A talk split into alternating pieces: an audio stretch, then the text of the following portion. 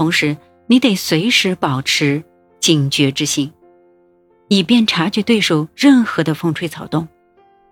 做到这一点，你就可以做出最有利于自己的决定。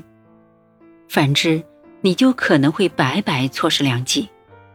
你要知道，在一场激烈的竞争谈判中失利，就代表着赢得下一次谈判的概率将会下降。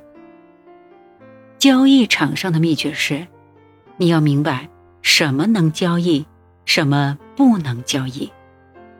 摩根先生把我们看作墙角边需要清扫的垃圾，可是。我们必须得留在那里，这是原则，是不能交易的。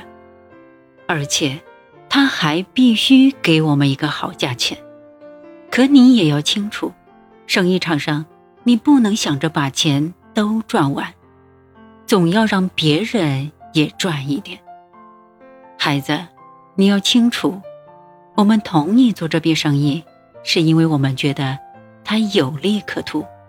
这是再明显不过的，可是你不要被这种显而易见的狭隘想法束缚住。很多聪明人把交易当作捡便宜的机会，他们总希望自己能够用最低的价格买到最好的东西。摩根先生这次给出的价格比实际价格低过百万。假如他只想同我们做这种交易，就意味着他会失去这次登上美国钢铁行业头把交易的机会。交易的真正目的要交换价值，想要得到自己想要的东西，就要用他人想要的东西去换。强调价值是完成一笔好交易的最佳方法。许多人都会犯只强调价格。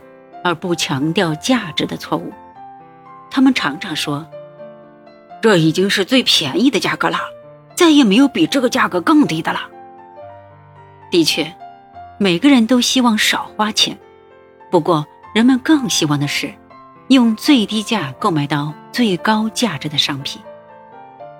约翰，我希望你在跟摩根先生谈判的时候，只要涉及金钱。一定不要先提价格，而是要提宝贵的价值，充分强调他能从你这得到的好处。爱你的父亲。